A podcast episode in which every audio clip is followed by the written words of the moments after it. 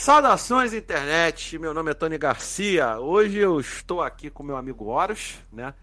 Nosso amigo Marcos Mortati está em outra dimensão, mas eu acredito que até o final do programa vai abrir um portal e ele vai surgir aqui com a gente, né? Queria dar primeiramente o meu bom dia, boa tarde, boa noite, a hora que você estiver ouvindo esse nosso podcast, tá? Que hoje nós vamos falar de um assunto muito interessante, né? Que é caro para todos aqui e que vai realmente mexer um pouco a cabeça de vocês, né? Meu amigo Horus, como vai? Tudo bem? Vamos Olá. lá. Olá, tudo bem, Tony? O Marcos tá aí, que nem você falou, daqui a pouco a magia. Eu rolei um D4 aqui, daqui a pouco a magia acaba e ele volta. Ele volta. Pois é, o Marcos infelizmente está sendo vítima da falta de luz. né? Mas ele vai aparecer, a gente tem fé que ele apareça, né? E hoje eu e Horas a gente vai dar continuidade ao programa anterior, né? Que a gente primeiramente falou naquela primeira. Hoje, aliás, é o último programa da temporada, fechamento da segunda temporada do Geração Sharks, né? E hoje o tema é. Eu gostaria, eu acho que é esse, né? Do it yourself, né? Faça você mesmo ou faça, né? O Horus ele vai aqui dar umas dicas muito bacanas para vocês, porque se vocês têm acompanhado o canal dele do YouTube, vocês estão vendo que ele tá assim, sei lá, como eu falo brincando, em modo frenesi, produzindo coisas maravilhosas e com pouca coisa, que é o mais importante, né? Então, Horus, vamos começar assim o nosso, o nosso programa perguntando para você, nesse nosso bate-papo de hoje, como é que a gente começa? Qual é a tua dica para o cara que está aí? Né? Eu vejo que você usa muita coisa simples que está em casa disponível, né? Para a gente começar a fazer o nosso próprio material de RPG, né? Mas e aí? Conta pra gente. Sim. É, bom, eu acho que para cada um acontece de um jeito. Eu vou contar como é que acontece comigo e imaginar como estimular isso em quem está ouvindo a gente também. Eu, eu gosto de pensar que, no meu caso, eu, sou, eu, eu me reconheço como uma pessoa muito visual. De repente você pode ser mais sonoro, mais tátil. Acho que tem vários tipos de, de personalidade e de gente por aí. E como eu sou mais visual, eu gosto e eu tenho facilidade para pegar uma caneta e começar a rabiscar, eu gosto de começar por um mapa. Agora, esse mapa, ele pode surgir através da própria jogatina. Você vai ali aleatoriamente, descobrindo o território, num hexcrawl, por exemplo, e esse mapa surge. Ou você começa a desenhar lá, como se fosse um pergaminho lá, um monge copista desenhando e tal. E, é, bom, aqui tem uma montanha, aqui tem uma cidadela, é, aqui, sei lá, o que, que pode ter? Aqui pode ter é, as costas de um mar bravio, e por aí vai.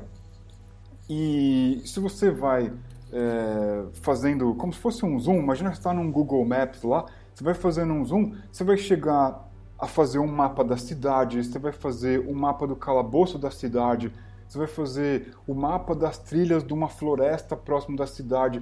Então, para mim, tudo começa com um mapa. O que eu acho que dá para fazer também é, se você estiver disposto, é já chamar a aleatoriedade para a parada. Bota lá numa lista de coisas que Certo. você gostaria de fazer. Quero fazer um mapa, quero fazer é, um mapa de território, um mapa de dungeon, é, eu quero fazer personagens, eu quero fazer uma história, né, dois parágrafos de um backstory, por exemplo, um- do lore lá, daquela região. Faz uma lista e rola o dado. E topa encarar aquilo.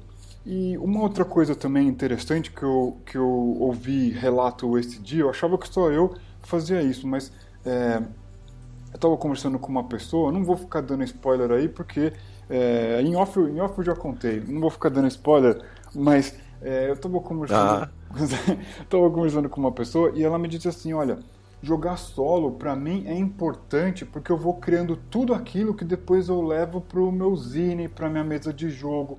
Então, é, o, o jogar RPG solo também pode ser uma fonte de você criar coisas. Porque nada melhor Sim, sim. que a aleatoriedade para te trazer tudo aquilo que você né, tava meio obscuro, tava meio incerto, e aquilo ali fica surpreendente, porque você não tinha pensado, não tinha previsto aquilo antes. Então, eu acho que dá pra Pois gente, é. di- Uma coisa interessante. É, fala, fala. dá pra gente dizer que. Não, tem é, medo, desculpa. Não, é isso aí. Dá pra gente dizer que é, você pode, de repente, se perceber ou como alguém mais visual, alguém que gosta de escrever, alguém que gosta de falar, você pode gravar, que nem a gente está fazendo aqui, gravando um, um, podcast, você pode ir lá e gravar suas histórias, compartilhar na internet. Escolhe a linguagem que você gostaria de criar Isso. e vai pra arena, cara. Vai para levar porrada. O mérito vai ser seu, porque todos aqueles que estão apontando o dedo na sua cara na arena estão todos ali no conforto, sentados e não estão batalhando, suando e se sujando de sangue que nem você. Vai pra arena.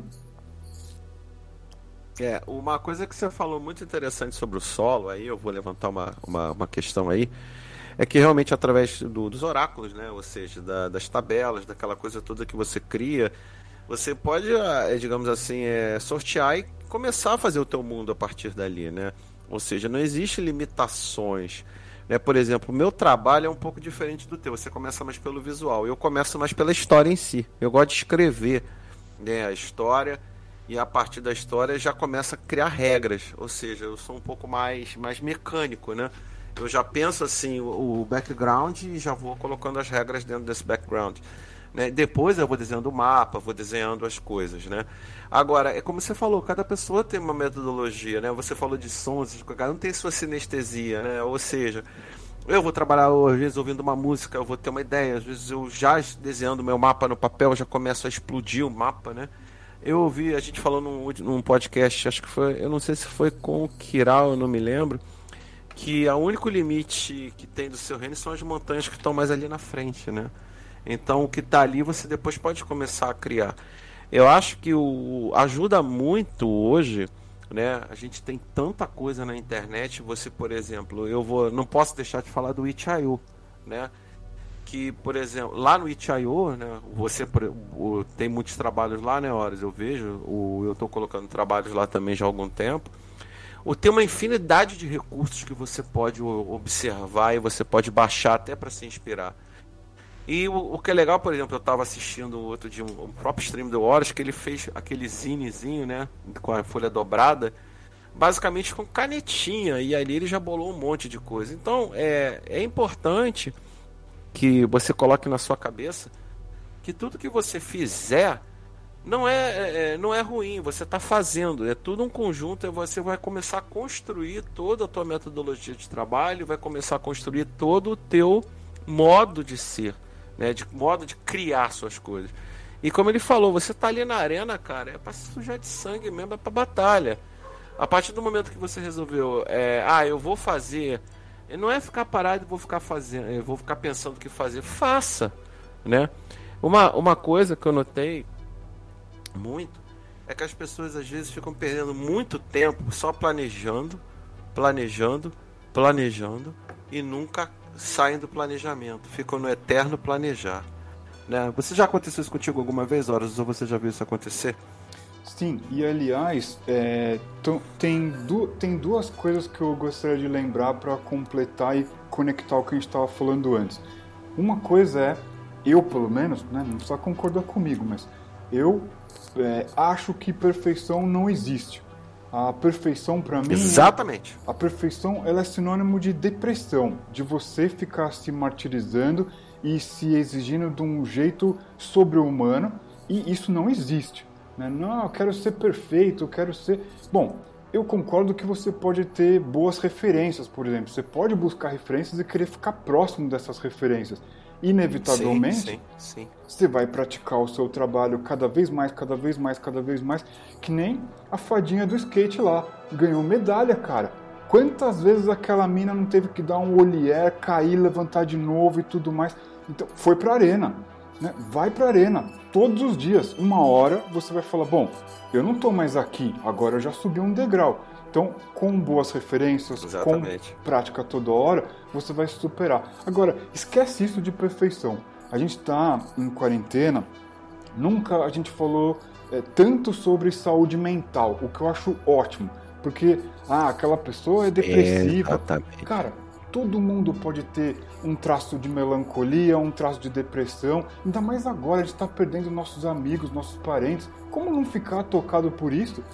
Então, quando você vai pro jogo, é a mesma coisa. Você não está indo pro jogo para se aborrecer, você tá indo para criar, para extravasar, para ficar feliz. Então, é, eu aprendi, não só no jogo, mas fazendo outras coisas na vida, que depressão, a perfeição muitas vezes pode ser sinônimo de depressão. Então, cara, nada é perfeito, vamos que vamos. Né? Aí não sou eu que estou falando, quem quiser vai lá ler o, o Sociedade do Cansaço do Byung-Chul Han, ele tá falando tudo isso lá. Esse livro é sensacional, esse livro é sensacional, já li esse livro. Eu, eu costumo dizer que o ótimo é inimigo do bom, né? Que você às vezes quer fazer um negócio muito assim, é, fantástico demais. E eu vou contar uma história que aconteceu comigo, que foi muito curiosa, que de certa forma foi uma virada de chave. Em 2012, teve o que em São Paulo a SP Games. A SP Games é um, é um evento que ocorre todo ano dentro da área acadêmica da, sobre a indústria de games do Brasil.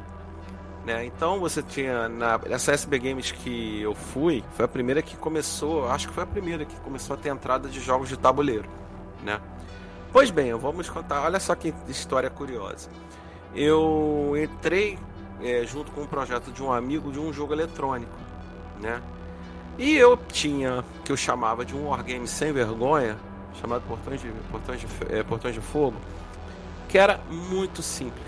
Era um wargame que, qual era a grande pegada dele? cabia numa folha de papel. Eram poucas peças, você jogava na hora do almoço.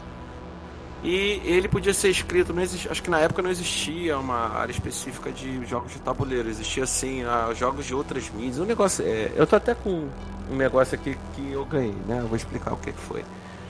E, e eu escrevi o jogo sem nenhuma pretensão, tá? É... E o que aconteceu? Aí na hora lá do jogo eletrônico, que a gente fez um trabalho mega blaster, a gente não ganhou nada.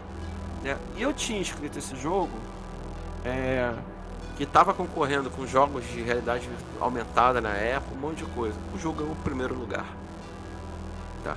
Eu tenho o prêmio até hoje aqui. Eu acho que foi até hoje o único jogo que nessa, nessa coisa que ganhou prêmio, ganhou o primeiro lugar, foi o jogo de tabuleiro.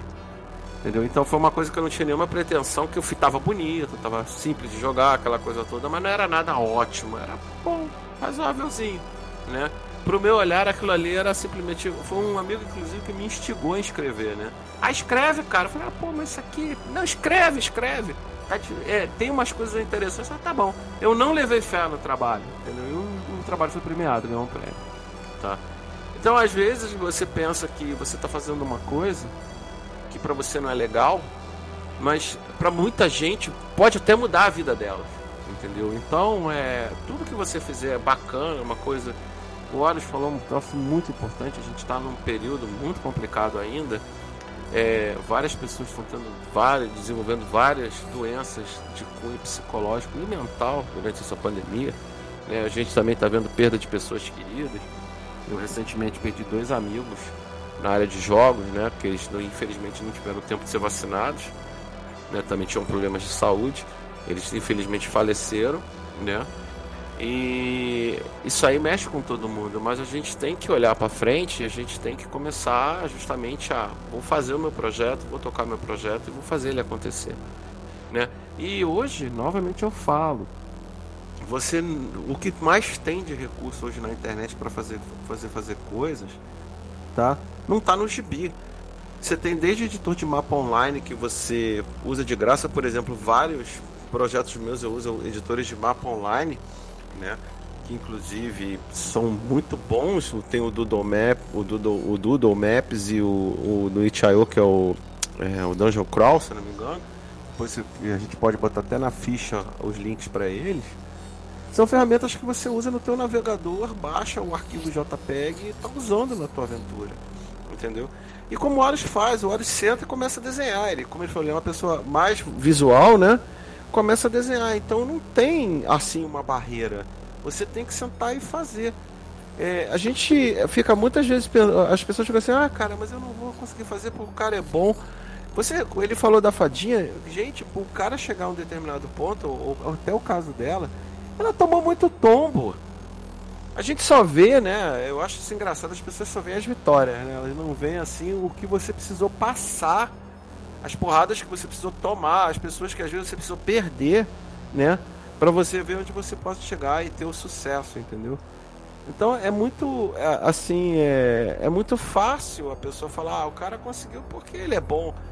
Mas o cara nunca foi bom assim, ele teve que passar e fazer aquilo ali, entendeu? Ele teve que ter uma escola daquilo ali, né? Sim. E um, fala, fala uma, uma, coisa que eu, que eu ia, na verdade, até responder essa pergunta que eu acho que eu não respondi ela. Você me perguntou se se eu já tive é, como é que foi a pergunta? Eu já até esqueci. Mas a, a ideia está na minha cabeça. Antes que ela fuja, eu vou falar. Ah, fala, é, fala, fala, o, fala. O, campanha, por exemplo. Eu sempre. Não, eu tô aqui com a World Cyclopedia, agora há pouco a gente fez lá um jogo solo, eu sempre uso a World Cyclopedia como referência. Você vê que o Aaron Alston compilou as coisas que o Frank Mason tinha organizado, Holmes, o Moldva e tudo mais. Ele, ele e volta e meia ele tá falando de campanha, campanha, campanha, campanha. Cara, será que é viável você estabelecer, para quem né, conhece Dungeons and Dragons, sabe que tem essa modalidade que é a campanha, a junção de várias aventuras. Será que é viável isso em 2021? É, a gente tem tempo para isso? Eu sei que muita gente se dedica bastante a esse tipo de coisa.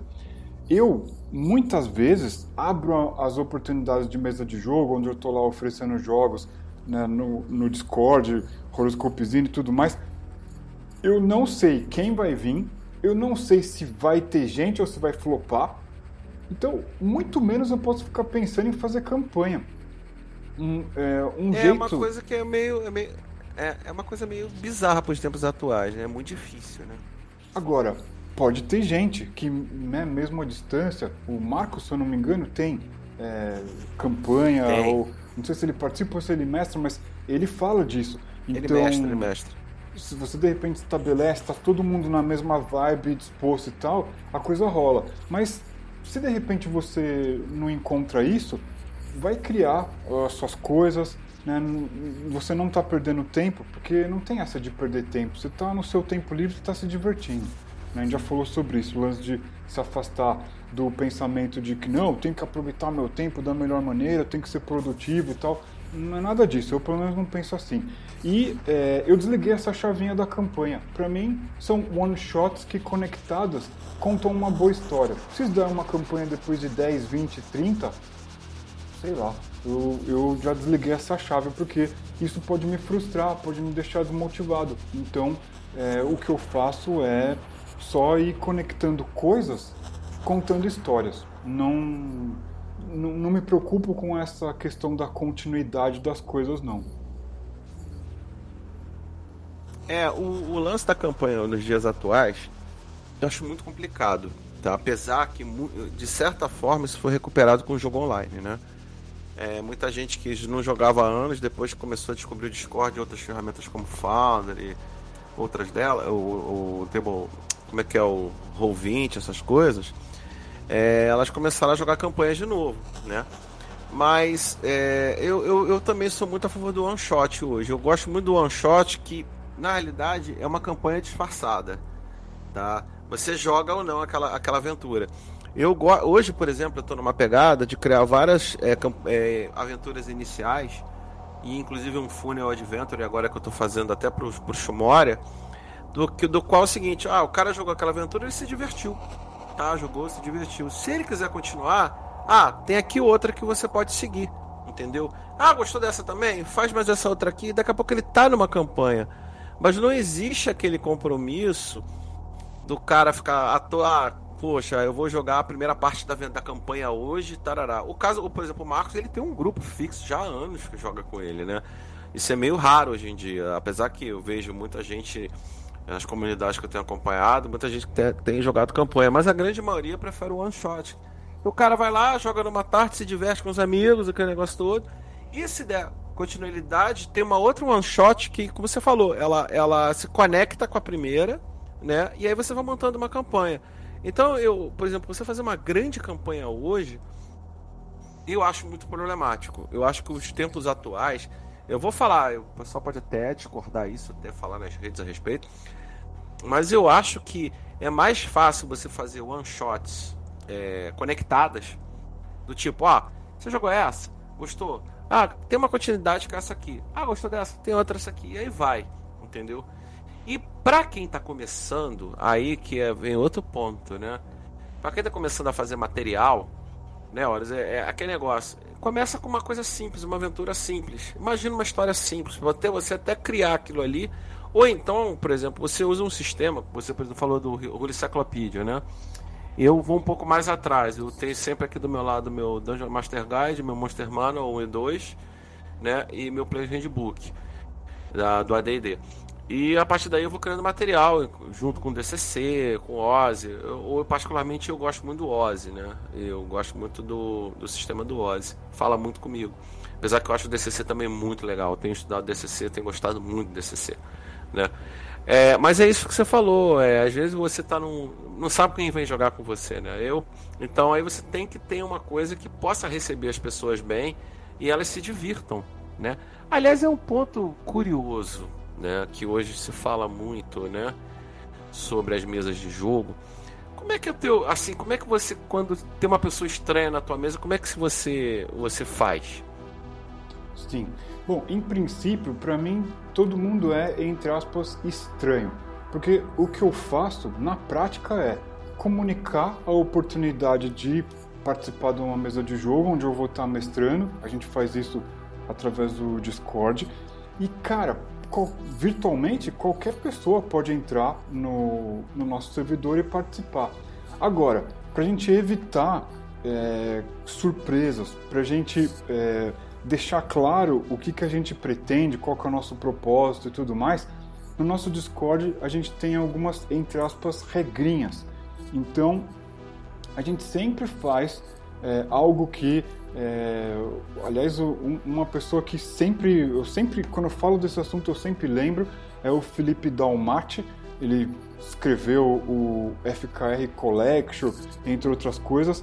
É, a importância do contrato social antes do jogo. Né? Se, o contrato social ele uhum. pode servir para muitas coisas e é, equalizar todo mundo, né? mixar todo mundo ali. Ó, estamos nessa vibe o combinado é este. Né? Tudo que tiver fora, a gente vai o combinado evitar. não sai, não sai caro, né? O combinado é. não sai caro, né? O combinado não sai caro. É. E assim, de repente você fala, ah, Horus, mas eu não preciso disso porque eu já conheço meus amigos há muito tempo e tudo mais.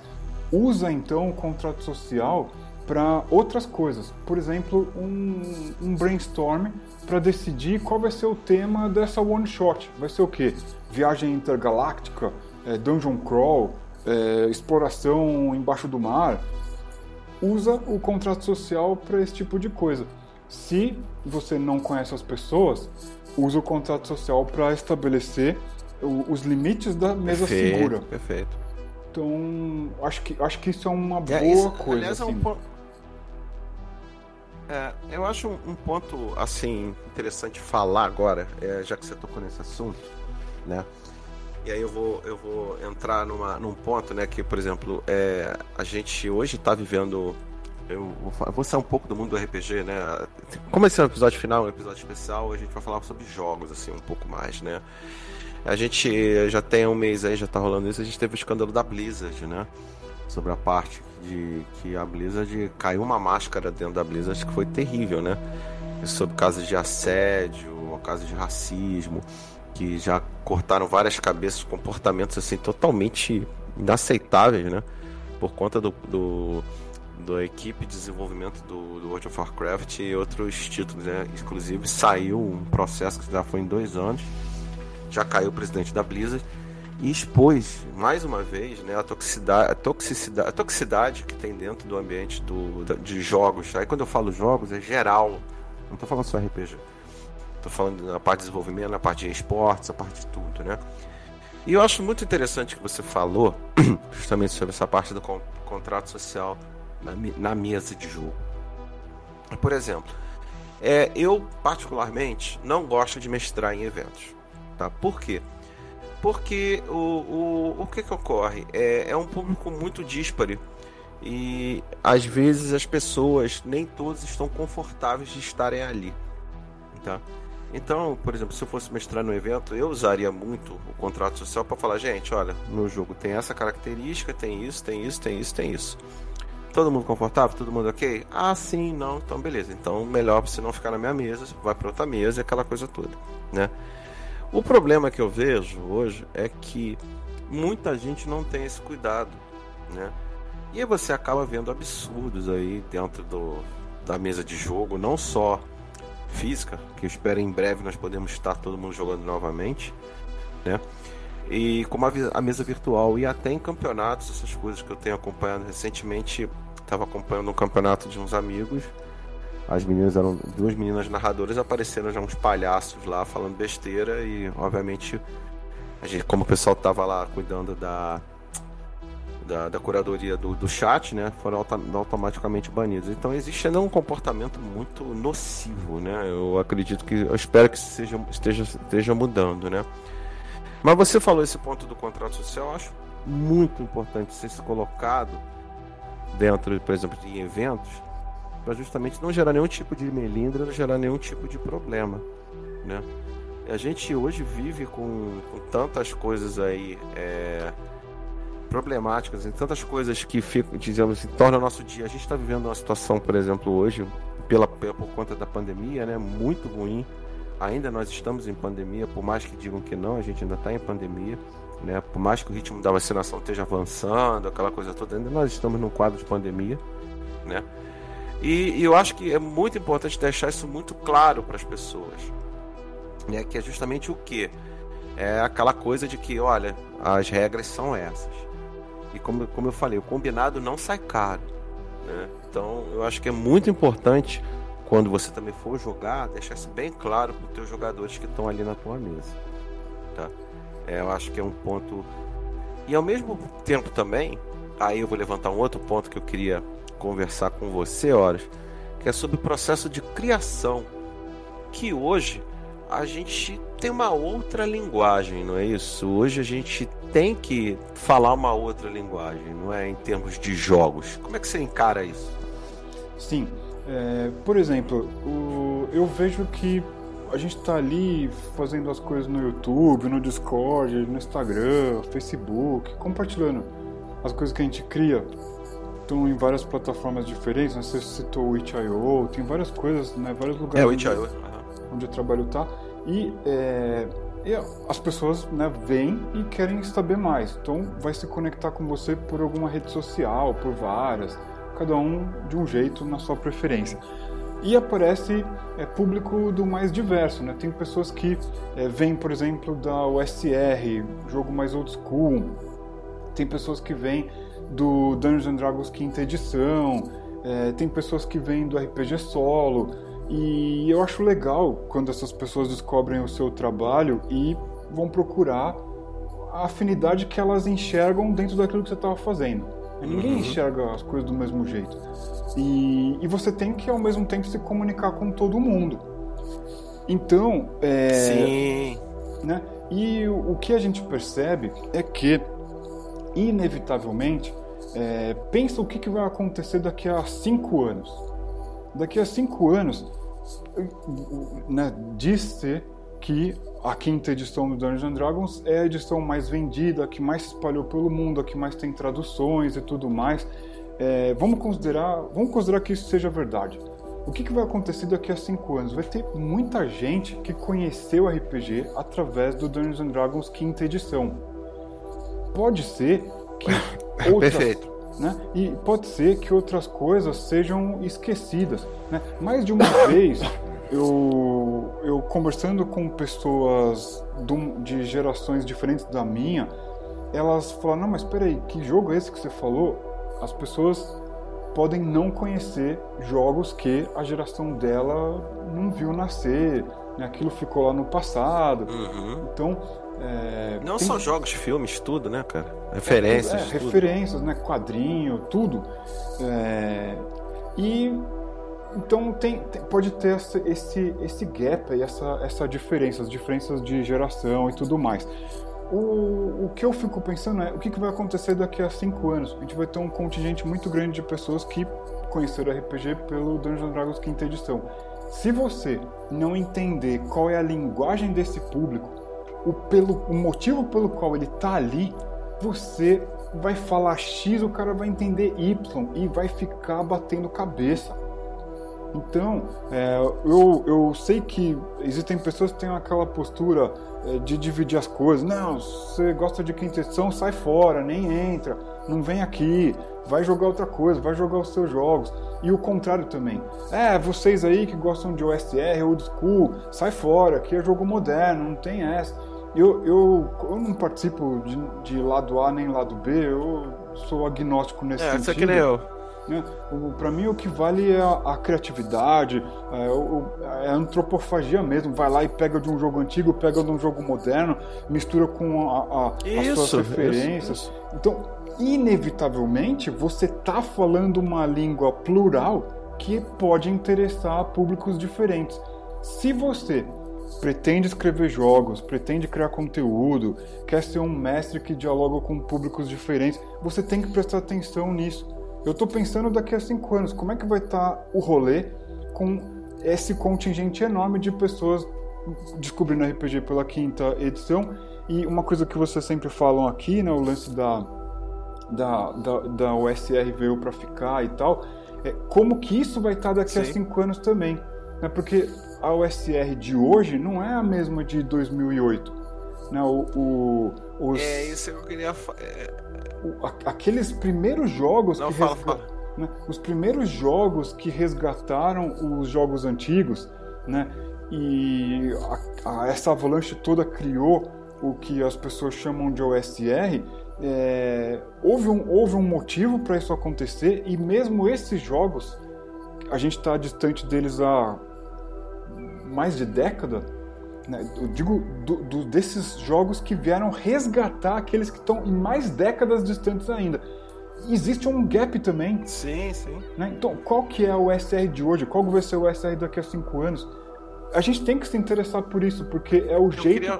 que a gente é. vai ter de navegar nesse cenário aí. Então aí eu vou te botar duas experiências muito interessantes que a gente tem que pontuar sobre o game design, né? E sobre, ah, digamos assim, comunidades, né?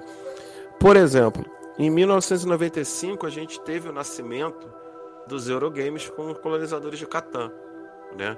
Que foi um jogo que quebrou um paradigma de jogos antigos que existiam já na época, né? Ele foi um jogo que foi uma, uma virada, que aí saiu Catan, Porto Rico e a gente criou o movimento dos Eurogames que fala que tem o pessoal que joga só Eurogame, não gosta de jogar jogos antigos, e criou-se o movimento dos Ameritrashes, que, por exemplo, um grande exemplo de Ameritrash, o Zombicide, que ele guarda muito dos jogos antigos da década de 80 e 90. E aí se criou duas correntes que estão se aí até hoje estão se falando e são jogos que vendem muito bem. Obrigado. Tem público para os dois jogos.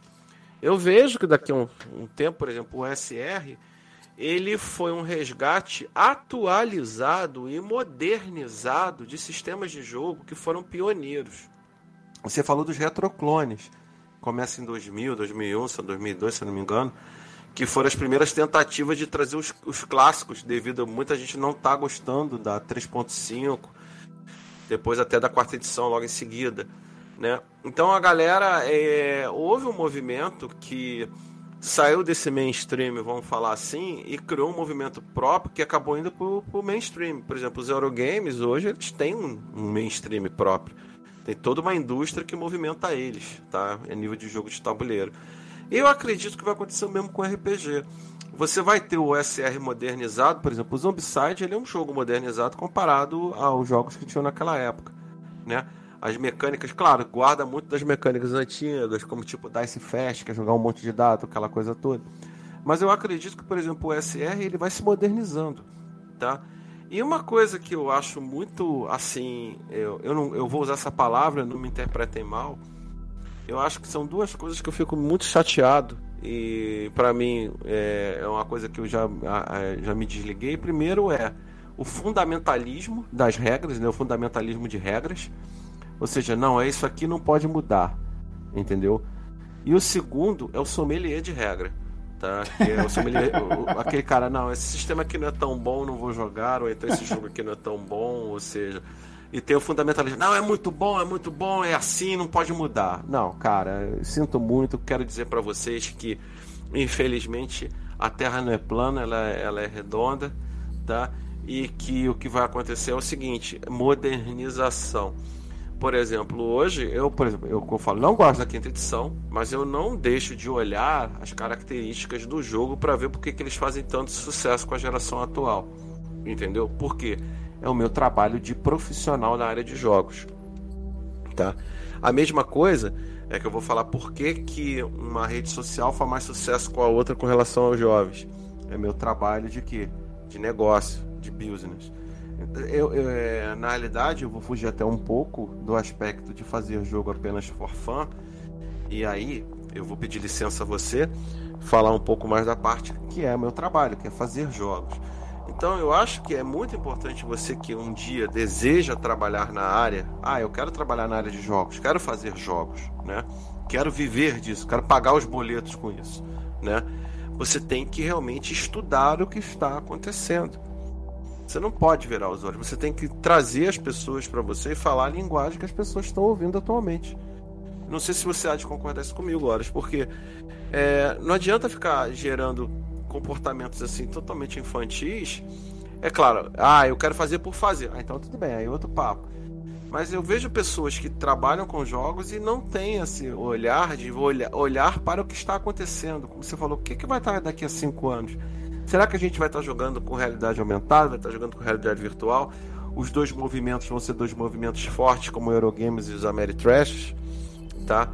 Eu vejo muito isso, eu gosto muito de ter esse olhar também analítico, sabe? A, além do teu olhar da paixão pelo jogo, que eu acho que é a coisa que move a gente fazer o que a gente está fazendo, né? Que é muito importante, eu também gosto de ter esse olhar analítico. Porque se você começa a ver, por exemplo, o DCC, o Ozzy, todos esses, esses, esses jogos de é, old school deram origem a outras coisas muito interessantes, tá? Em termos de jogo, entendeu? E eles beberam na fonte antiga, só que eles se modernizaram, eles falaram uma botaram uma linguagem atual, um visual atual, concorda comigo? Apesar que eu gosto muito da arte old school, adoro, acho linda e tem um mercado para isso, que o pessoal gosta também, inclusive geração nova gosta, que eu tenho pessoas novas que gostam do old school, inclusive da forma, da arte, daquela coisa toda, né? É importante a gente também olhar o que está sendo feito no atual, não é? E como você disse, falar com as pessoas, é você criar esse elo de ligação com eles para você fazer uma ponte entre as gerações. Eu acho que esse papo de você ficar criando guerra entre gerações Claro, cada geração tem sua, sua característica, né? Mas é interessante a gente encontrar caminhos comuns dentro da área de jogos e nas outras áreas também. Daí a partir daí a coisa começar a andar, entendeu? Então é, é um ponto que eu tenho hoje e novamente é, vou falar como game designer. Ah, eu quero trabalhar com desenvolvimento de jogos. Tem dias que você vai fazer o jogo que você gosta pra caramba mas tem dias também que você vai ter que fazer um jogo que você não gosta. E aí? Como é que fica? Já você passou por isso, Horus? Olha, eu eu tomo por princípio, pelo menos nesse departamento, fazer algo que eu acredite muito. Tem hora que você uhum. vai ter que fazer coisa que. Ah, cara, putz, isso daqui eu não sou muito fã, mas precisa, porque senão as pessoas não vão conseguir enxergar o seu trabalho de outro jeito. Você vai ficar lá soterrado num nicho e ninguém vai saber quem é você e o que você está fazendo. Então, é, uhum. assim, você tá ali na, na sua dimensão, né, pessoal, de repente fazendo um jogo que você gosta muito e tal, é, é o que eu procuro, mas eu entendo também que muitas vezes é, você está fazendo alguma coisa atenção, que... Atenção, atenção, atenção, os portais se abriram, os portais se abriram. Cheguei. Bem-vindo, senhor Marcos Mortari. Vamos lá, desculpa. Ninguém espera pela, pela Inquisição Espanhola. É o. Mas voltando, vai lá, Horas. Desculpa, desculpa, vamos lá, Marcos. Você estava falando sobre quando você não quer fazer um jogo que você gosta, mas vamos lá. Sim, é, eu, eu, eu tomo como princípio fazer as coisas que mais me dão prazer, mas nem sempre você vai fazer coisas que são prazerosas. Por exemplo, é, a tarefa de você é, localizar o material que você está produzindo. Cara, se, é, se você né, vai lá e vai ter que fazer por você mesmo, você não conta com a ajuda de ninguém para pegar o seu jogo em português e colocar ele em inglês. Convenhamos, não é uma coisa que eu acho o máximo fazer, mas eu vou tentar fazer da melhor maneira, né? Vou tentar procurar alguma parceria, como inclusive tem acontecido ultimamente, tal. Vocês inclusive têm feito isso bastante, mas é... É, aliás o Simon deve ter te procurado também, eu acho. Sim, sim. sim tô, se tô... o Simon chegou a te procurar, o Simon Bar. Sim, sim. Aliás, lá na Inglaterra. Muito, muito obrigado por, por fazer a, a ponte. Eu fico muito grato mesmo. E então, assim, tem coisas que você não gosta, não que você não acredita, porque aí, putz, se você não acredita mesmo, não tem o que fazer. Aí eu acho muito difícil você é, engolir, mas é. tem coisas que você não gosta e às vezes você vai ter que fazer, é normal, porque você de repente ali tem um plano, um plano de negócio, quando você está falando de um, de um negócio, você tem um plano é, o plano ele vai se comunicar com um determinado público, ele vai usar é, determinadas ferramentas. Né? Não é muito diferente de, de, de qualquer outro negócio. É um jogo? É, mas é um negócio também. A gente não pode ser inocente. O, o Old School Essentials, o Ozzy, ele é um negócio. Né? Ah, e, e cá entre nós, por que, que ele deu certo? Ele resolveu pelo menos um problema? As pessoas falam, ah, você está tentando resolver o problema do Dungeons and Dragons, está perdendo seu tempo. E conseguiu resolver um problema. Do mesmo jeito que em 1991 o Aaron Alston foi lá e compilou tudo na World Encyclopedia. exatamente, exatamente. O Old School Essentials deixou tudo muito mais claro, mais objetivo, para o cara que não quer perder tempo no meio de um livro que tem uma diagramação ultrapassada encontrar a informação que ele precisa. Exatamente. Então ele, porra, é perfeito, um bom produto. Perfeito, perfeito. É um bom produto. Atende eu, eu um costumo público. dizer que o Ozzy é o estado da arte do old school. É isso. E é, olha só que engraçado, a gente está falando do Ozzy. É, tem gente que vira e diz: Ah, o Mark Borg. Eu não gosto dele porque eu não consigo ler. O Mark Borg é, mas o Mork Borg eu gosto dele pelo visual. Eu não gosto. Assim, cara, é, é, é, eu entendi o que você falou. Mas o que ele me atraiu é o visual dele diferente. É difícil de ler, concordo com você. Para ler ele é difícil. É um livro arredio. É um eu vou dizer que é uma diagramação arredia aquilo ali. É, é um livro ele, irritante. Tem uma proposta. Tem um público para aquilo. É isso. Entendeu? Existe um público para aquilo. Então, do, mesmo, do mesmo jeito que os caras da, que criaram o Necrotic Gnome, né, a editora que publicou SE, é, foi lá e enxergou uma necessidade, um público e tudo mais, e às vezes até fez, fez o que não queria, né? Foi meter a mão num vespeiro ali, mas acabou fazendo. É, e, e, e tornou público esse livro, que todo mundo considera como referência tal, os, os nórdicos foram lá e fizeram Morkborg, porque eles entenderam que tinha um público disposto a pegar aquilo e falar, pô, isso é legal. Então, eu acho que quando Exatamente. você pega ali né, a, a, tudo aquilo que você criou e transforma num produto, vai ter horas que você vai ter que fazer coisa que você não gosta. Ah, vai ter que fazer uma campanha no Kickstarter, vai dar um maior trampo. Vai, putz, e se der, e se der, e se for um flop total, como é que vai ser? Quem pagou vai devolver? Então, pode acontecer tudo isso, mas é um negócio e quem trabalha com isso sabe, né? Vai é. ter que lidar com isso. Mas é o omelete tem é que aí... quebrar os ovos, não adianta. Tem que ir lá é, e dar a cara o que eu falo é o seguinte, é que a gente fala muito, né? É, quando a gente trabalha, eu, eu tô muito nesse mundo de startup, é você enxergar a dor do cliente, né? Enxergar, enxergar o que que incomoda a pessoa. E aí você consegue causar grandes revoluções, entendeu? Eu acho que, por exemplo, o Ozzy, ele justamente pegou aquela emaranhada de coisas com uma diagramação ultrapassada, apesar que eu amo os meus livros antigos, eu gosto. Mas, o, por exemplo, eu ultimamente eu uso muito o Ozzy, também consulto muito o Ozzy para ver muita coisa mais rápido. Ele olhou o que o público queria e fez aquilo pro público dele. E, é claro, foi um sucesso. A Necrótica está em franca expansão, uma empresa que está em franca expansão. E aí que eu falo, aí eu preciso pontuar uma coisa para ficar também a gente entender, né? Que eu, nesse papo que a gente está falando sobre criação de jogos, a gente já está falando sobre um processo de criação mais a nível, vamos falar de negócio. Você tem que definir o que você quer. Se você quer fazer um jogo apenas por prazer, ah, eu quero fazer para poder fazer e ter, e publicar meu jogo, tô feliz. É que nem publicar um livro. Ou se você quer fazer aquilo como negócio, business, aquele negócio que vai pagar boleto no final do mês, tá? É uma coisa que eu vejo muito, aí me perdoem, é que a gente tem que estabelecer dois, dois pontos importantes nessa história. O primeiro ponto é: você é designer de jogo ou você é um empresário na área de jogos? Tá? Ah, você pode ser os dois? Sim, pode ser os dois, mas isso tem que ficar bem claro para você, porque às vezes, olha só, eu vou falar uma coisa é, que é para muitos pode até ser, é, é, como é que é, dolorosa, mas contra fatos não há argumentos. A partir do momento que você está vendo que algo está dando prejuízo no teu negócio, no teu, na tua ideia do teu jogo, no teu plano de negócio, aquilo é abortado, por mais que doa. Entendeu?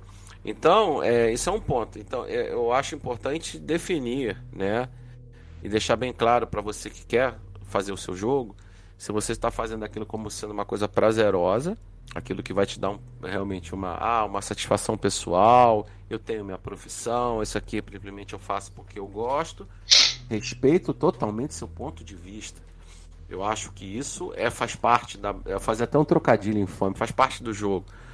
Mas a partir do momento que você enxerga aquilo como sendo business, negócio, por favor, vamos enxergar como negócio. E é que tem números, tem prejuízo, tem lucro e por aí vai. Pô, mas que pensamento muito capitalista. Não, calma lá. A questão é, se você realmente quer. se seu business fosse estatal, você pensaria da mesma forma. É. é. e, olha, você, você... e olha que vocês estão ouvindo isso de um estatista nato. tá. É, o que eu tô falando para você é. A partir do momento, se você tá enxergando aquilo como sendo um trabalho, Aquilo ali, aquilo vai te dar um sustento, você tem que ser muito pragmático. É, por, é, vamos, é... vamos, vamos, dar um, pra, de repente a gente está falando e a galera não consegue abstrair. Eu vou, vou dar, tentar dar um exemplo. Você vai distribuir o seu jogo Perfeito. no, no itch.io, você vai distribuir o seu jogo no Dungeonist e você vai distribuir o seu jogo no Drive-Thru RPG. O que, que vai acontecer quando você cria um produto e tá, né, já fez ali no plano de negócio, você sabe quanto, qual é o custo dele, qual é o valor que você vai praticar lá no, marketplace e tal. O que, que vai acontecer? Não esqueça que né, para o negócio estar tá ali, vendeu uma unidade, é o que? 25%, 30% que vão abocanhar? Então, você é que fica, na, que fica na, é. na plataforma. Então, é, até isso, né, por mais inocente que você seja, até isso você tem que considerar, porque é, é um plano de negócio mesmo. E ali você vai decidir. Bom, cara, as pessoas têm que estar dispostas a pagar 10, 15, 20, 30 reais nesse jogo aqui. O que, que eu vou estar oferecendo para elas? Então, é, vai ter que pensar nisso. Não tem como escapar disso. Se você quiser é, colocar o trabalho na rua, você pode fazer de várias maneiras. Muitas vezes você vai ter que colocar Sim. um material gratuito para as pessoas te perceberem. Outra vez, aquilo ali ficou Isso. tão desejado que você pode passar a cobrar, porque as pessoas estão dispostas a pagar. Então, é, para não ficar tão abstrato, na prática, se você for para o Dungeon Honest, é isso que vai acontecer.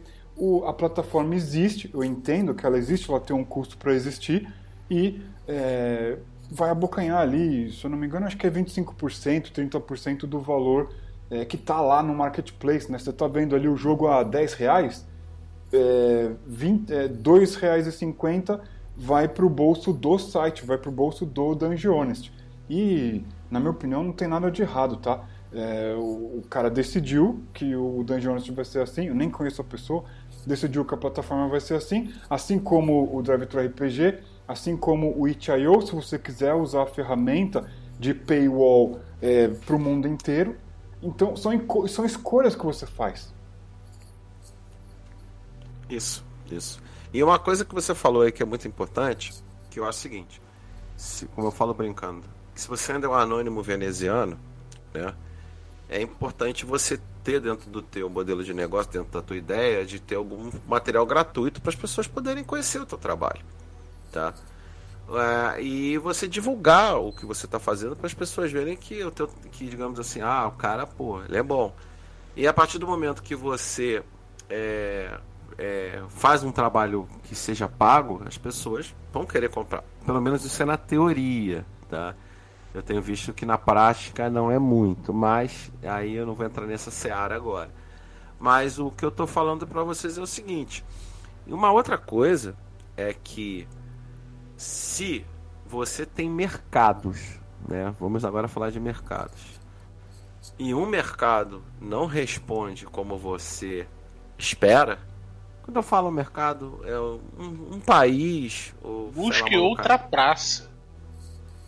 Busque outra praça. Isso aí. Tá. É, Aliás, mundo, praça denuncia idade, né? O, o mundo é oh. gigantesco, cara. O mundo é gigantesco. Exatamente. Existem. É, o, o share de mercado, a gente sabe que no caso do RPG, o mercado norte-americano ele é muito desejado porque ele é gigantesco ele tem características específicas, o mercado britânico é, é, tem as suas características. Agora, existem outros nichos. De repente, cara, você vai virar o, a última bolacha do pacote do Zine, PB, sei lá onde. E vão te descobrir assim e vão estar dispostos a bancar aquilo que você está criando. Então, tem isso também. Não só o mercado, é, como linguagem tanto linguagem é, Isso. idioma, como de produto mesmo. Qual é a linguagem visual daquilo que você está criando? Tem público para tudo, cara. Tem público para tudo. É, uma coisa que você falou muito importante, Horas, exatamente é isso. É o nicho que você vai trabalhar. E se você começa a observar que existe, por exemplo, um tipo de público que gosta do teu trabalho, você foca em cima daquele público e aquele público vai te responder. Agora, é uma coisa que eu sempre, é, eu sempre falei, né? Eu sempre repito para todo mundo que quer fazer jogo, pense jogo mundo, não só Brasil, tá? Uhum. Pense jogo mundo, porque se você ficar pensando só no Brasil, o seu mercado é muito pequeno. O mundo é um mercado. Pô, eu já tive gente, eu já falei, gente comprando, gente da Hungria comprando meu jogo. Tá? Eu fui lá no drive-thru, o cara tinha o cara da Hungria comprou um jogo meu. Então, o, hoje você com os marketplaces internacionais, o, você tem um acesso ao mundo. Agora, é claro, a gente tem a barreira da linguagem, que a gente não fala inglês, a gente nossa, eu já vi que, por exemplo, o inglês que a gente aprende, é mesmo o instrumental que a gente tem, algumas outras coisas, ele já é deficitário. Já é deficitário em termos de localização que, por exemplo, eu estou vendo isso interessante do inglês britânico para o inglês americano. Às vezes eu coloco uma palavra focada no inglês americano e falo, bom, isso aqui na Inglaterra não é bem assim, é assado, entendeu? Então é, é, é curioso isso. Então é, é, esse ponto é também é muito importante de repente você ter alguém, de, ah, pô, ah, é Mas arrumar... até mesmo se você for vender para Portugal, é, assim, é Portugal, é Portugal. Né? É, outro, é, assim, é, é e não é, sabe? É um português, mas não é o seu é, assim, exatamente, se, por exemplo. Se, você... se alguém tiver dúvida do que a gente está falando, cara, basta pega lá o. o como é que se diz? Uh, não, não são os créditos, é, pega o expediente do Dungeons Dragons quinta edição, vê o que tem de gente envolvida no projeto para fazer aquilo acontecer no mundo inteiro. É desde playtest, você vê que hoje em dia as pessoas agradecem os jogadores, tá lá de quem fez playtest, às vezes o cara fala, ah, são inúmeras pessoas, então confira no link e tal. É, é muita coisa.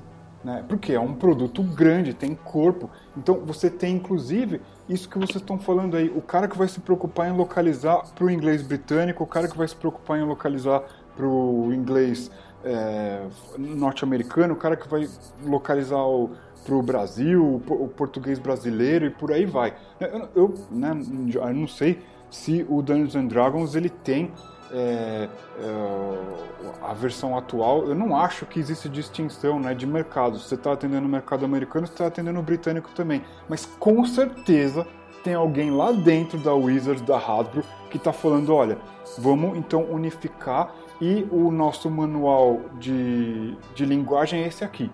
A gente adota isso para todos os jogos, é padrão para tudo. E aí, cara, o cara que tá fazendo cópia ali consulta o manual. Por quê? Porque aquilo ali tem que bater nos Estados Unidos, lá na Inglaterra, no mundo inteiro, entendeu? É, mas isso aí é muito da cultura da empresa, tá? Aí, é, é... olha onde esse papo de RPG tá indo, mas vamos lá. Isso depende muito da cultura da empresa, porque toda empresa tem seu manual de produto. Né? Olha só que interessante, manual de produto é justamente o que você falou, olha. Que é, por exemplo, se é um produto internacional, ele vai se adaptar às práticas internacionais, mas ao mesmo tempo, vou te dar um exemplo muito curioso, tá? Você tem que adotar certas localizações para aquele produto não se tornar algo que possa até se tornar ofensivo. Exemplo, Marco, Star Wars, né? Pode me dar um exemplo do Star Wars, por favor, que é emblemático. Ah, sim, Conde. comandante Conde Doku, comandante, é, Capitão é. Panaca, né? É, não, tem mais. É, Mestre Bola Ropal. Ah, sa, é, mestre Saifo Dias. E por aí vai. Se você for na Wikipedia, todos esses personagens têm a nota de rodapé, assim, curiosidades, né? Curiosidades e trivias. No português brasileiro, Conde do Cu quer dizer off ass, sabe? From ass. é, e aí foi transliterado para Ducan. É, Capitão Panaca quer dizer Capitão que era Douchebag, Capitão Douchebag. E aí foi traduzido, foi transliterado para localizado para tal, não sei o quê, porque tem certas até certas palavras em português que em outros idiomas quer dizer completamente diferente. Tem um, um caso clássico daquela atriz, da Suzy Rego. Alguém lembra daquela, daquela moça muito bonita? Suzy Rego. Ela foi pro Japão, foi brindar, foi fazer tintim, pô, tintim quer dizer pênis. Pinto, né? Quer dizer pinto. Ela ficou com a cara do tamanho, né? Então é questão também de conhecer a cultura para qual você está indo lá, porque você é um visitante o seu livro, mesmo em inglês impecável, ele vai ser um visitante na Inglaterra, ele vai ser um visitante dos americanos, já. Né? Sim, até, por exemplo, vou citar um é, caso aqui que, que aconteceu recentemente. A gente disponibilizou no itch.io o FMX, por exemplo. E ele tem uma, uma, uma, um sandbox né, que você pode usar, o Shadows of Tarkar, e ele cita o, um determinado povo, os nômades de Kulgur. Eles habitam uma região chamada Planícies Amarelas.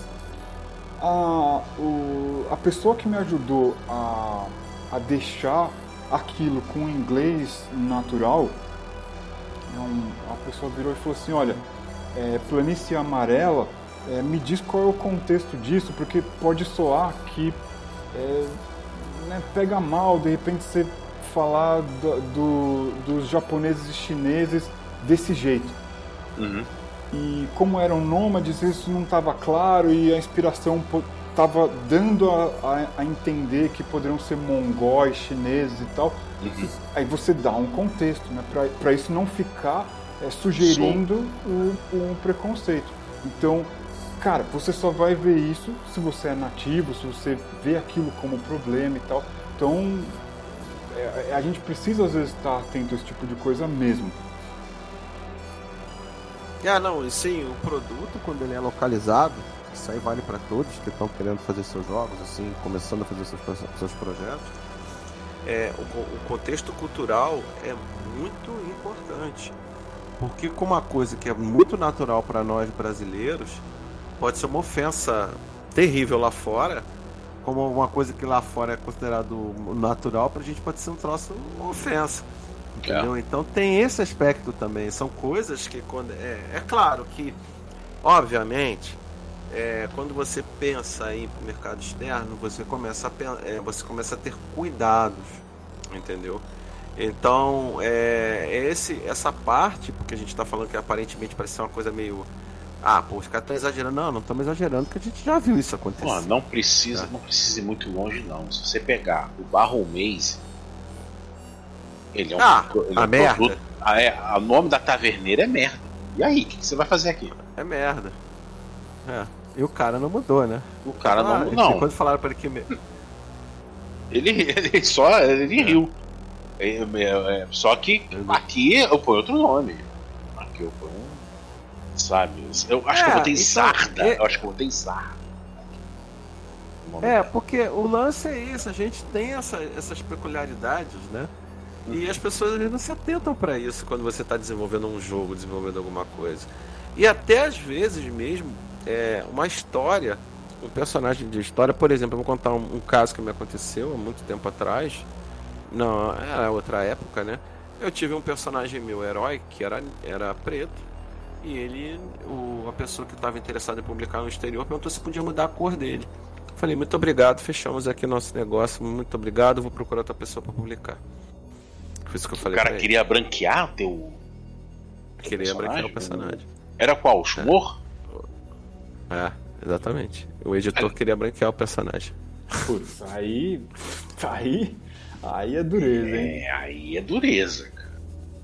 Mas tem esse tipo de coisa também. Eu falei, não, obrigado, não tenho mais interesse em trabalhar com você. E tchau, tchau. Ah, por que não, cara? Porra, pelo amor de Deus, né? Nós estamos no século XXI, né? É, pelo menos eu penso não, assim. Pessoal, né? é, não, e a liberdade, a tua liberdade artística, cara. Onde vai? Não, não é isso. O problema é racismo, esse tipo de comportamento sim, também inaceitável. Sim, entendeu? sim. Não, então, é, é, ah, é isso é ofensivo em tantos níveis, né? Não é, não é somente assim, não é somente racismo é a grande causa. Não, é... Mas assim, desfigurar a obra, né? É, porra, mas cara, mas isso era um comportamento que era ainda para esse pessoal que, que recebeu esse material. Eles falaram isso para mim. Eu falei, cara, obrigado, não tem mais interesse em trabalhar com vocês, não. Foi isso. Entendeu? Então, é, tem isso também, tá? Você, hoje não digo, talvez, que o mundo tem. Eu, eu ainda. Eu vou ser um Pô, poliano. Você, você me lembrou um uma coisa, Tony. Você me lembrou uma coisa. É. Lembra, que, lembra que eu produzi o um audiodrama isso. baseado no, no Shumor, né? E eu escolhi uhum. um, um, ator negro para fazer a voz. Shumor. Pois é. Pois é. Mas é que eu falo, o que a gente, a gente, a gente, a gente tem que entender, né? Que quando a gente trabalha a nível de mundo, a gente trabalha não, é, a gente trabalhar até nível do nosso país mesmo é complicado, até de um estado para outro uma palavra pode mudar. Né? Sim, sim. Mas é, quando a gente trabalha a nível de mundo, a gente tem que tomar todos esses cuidados. A gente tem, por exemplo, a, onde a gente está pisando, a gente tem que conhecer exatamente o que, que, é a cultura daquele local. Você falou muito bem, nós somos convidados. Tá? Uhum. É, por mais que, por exemplo, vou dar um outro caso icônico, Portugal. Né? Se você chegar em Portugal, é, eu vi isso, não é mentira. Tá? Eu tava, tava na FINAC e aí uma, uma, uma menina. Lisboa. Não, foi no Porto. A menina, né? e chegou pro, pro funcionário da casa lá e falou: Moço, cara, moço em Portugal é hum. pior do que. É assim, tipo, o pior é, é, é, é o cara que cuida da estrebaria que limpa assim, é, tipo assim, o cargo mais baixo que possa existir em termos de hierarquia. É, é, tipo quase uma ofensa, quase xingando o cara. Quase xingando o cara de escravo. Caramba. Aí o cara na hora meu nome é Miguel, com aquela voz bem alterada. O que é comum aqui no Brasil de falar, moço, moça, para Portugal, que aqui do, que é, digamos assim, nossa origem, é uma ofensa. Uhum. Entendeu? Então a gente tem que tomar todos esses cuidados. Eu acho que é muito importante você realmente. É... Aí, em horas, a gente volta de novo no papo do contrato social, né? A gente entender como é que é o contrato social nos outros países. Cara, você, você vai visitar que é né, a, a, primeiro contato. Você vai visitar uma outra cultura, você tem que saber um pouco dela, né? Não adianta. Você tá ali, você é, de fora. De casa, né? Trabalho de casa. Sabe? trabalho de casa. Então é. é o mínimo que a gente tem que fazer. Aí você entra num local desse e, sei lá, comete uma gafe dessa, né? E é, como outro, teve um outro caso, esse aí foi dentro da indústria de games, que foi muito famoso. Foi muito famoso esse caso é, na, na, área de wargames e board games. Tem uma feira na Alemanha que é a feira de Essen, né? E tem uma empresa neozelandesa que produz um jogo chamado Flames of War, né? Sobre Segunda Guerra. E vocês sabem que na Alemanha qualquer coisa ligada ao nazismo é banida, é proibida por lei, é crime. Aqui no Brasil também. Os caras me fazem um módulo de segunda, de segunda guerra com a cara do Hitler. Nada que menos, né? Nada Aí, menos. O que, que aconteceu? Toda a carga deles que estava pra feira foi apreendida e incinerada. Deu uma confusão do cacete, entendeu? E olha só, a gente não tá falando de tô falando de, de, um, teoricamente de um país que é bem desenvolvido, que é a, que é a Nova Zelândia, né? Tem um, conheci, conhecimento e os caras fizeram uma gafe dessa. Então, cara, é só é... pegar o, o Hearts of Iron, que tem retrato de todo. Todo mundo conhece aqui Hearts of Iron, né? Que é um, é um Hearts of Iron, sim, o jogo. É, um, é, você governa um país e tal. Se você, e a Segunda Guerra, se você pega a Alemanha, bota o retrato do, do chefe de Estado, é uma sombra, não é o sujeito, não. É o sujeito. Isso, isso, isso, isso na versão alemã do jogo. Em outras versões está lá o retrato do é. sujeito. Na Alemanha Mas é uma é sombra. eu falo. São questões culturais, gente. Então é, é muito importante vocês terem esse cuidado quando vocês também forem desenvolver o material de vocês. Entendeu? É, é, é, é, muita coisa, parece bobeira que a gente está falando, mas isso aí você vai enfrentar na prática uhum. se você for uhum. botar teu produto para fora, entendeu?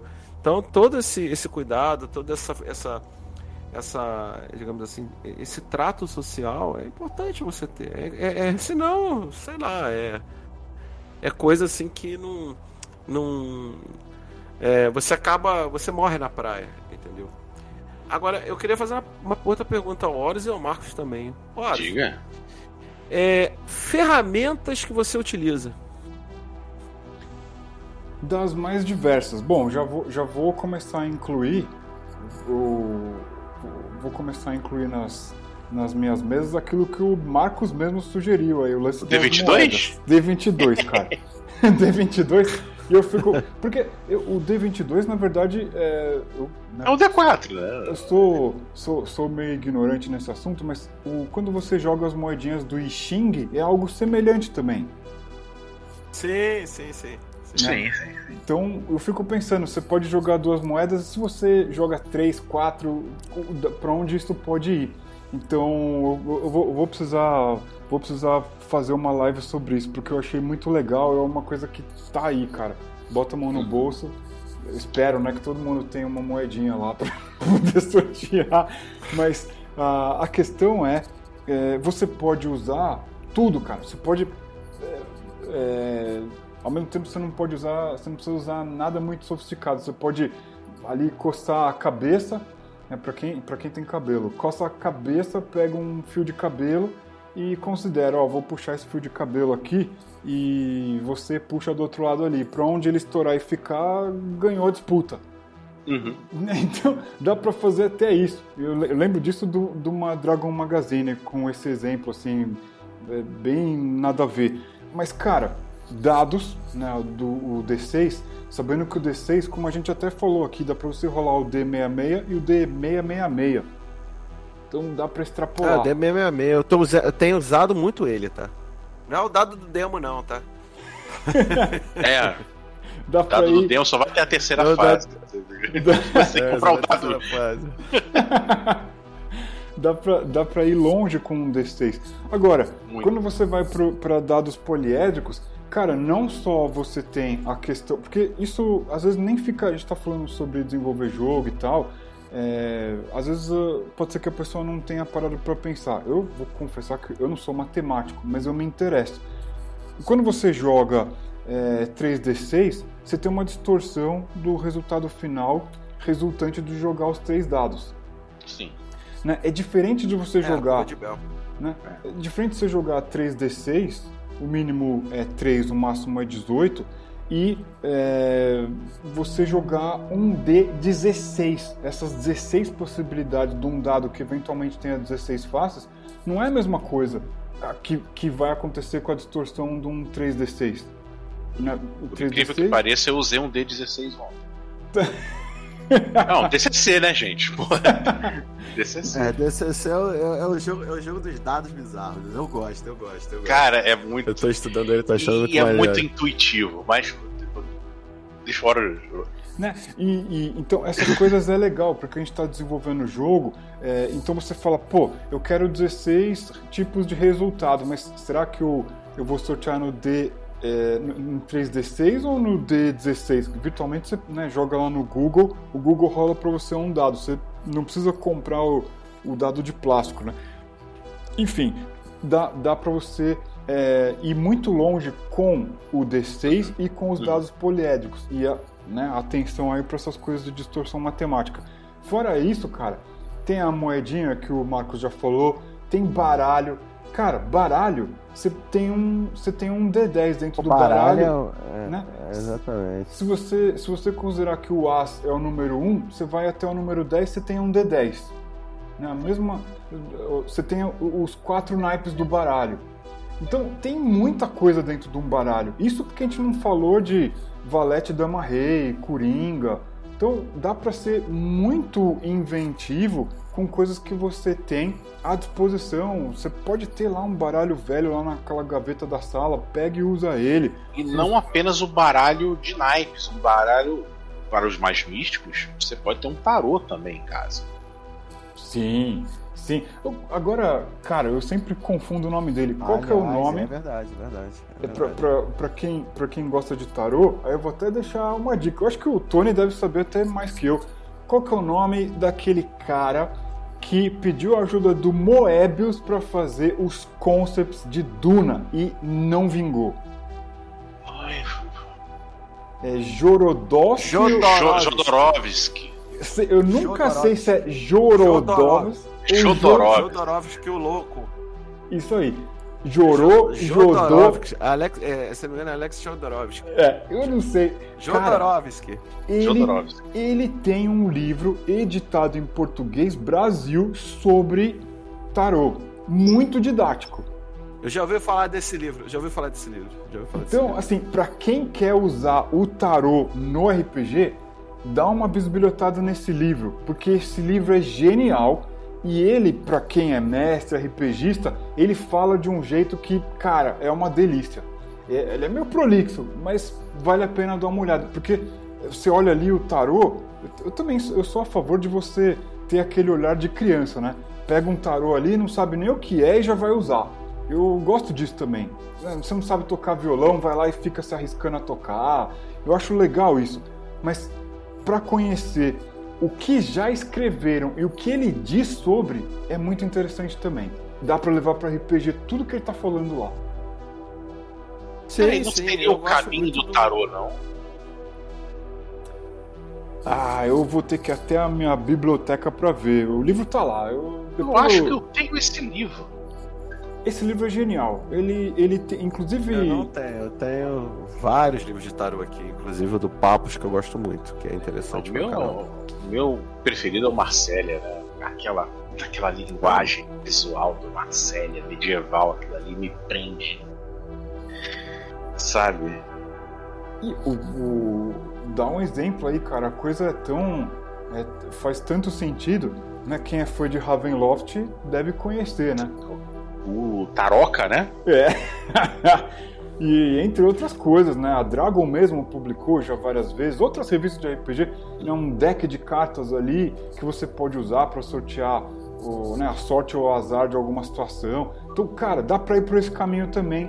E, putz, carta é genial, cara, porque você pode desenhar, recortar ali num papel cartão e leva pra mesa. Carta, inclusive, a gente pegando os wargames clássicos da década de 60, set- mais 70, muita montagem de cenário é feita com carta, para sortear os componentes de cenário.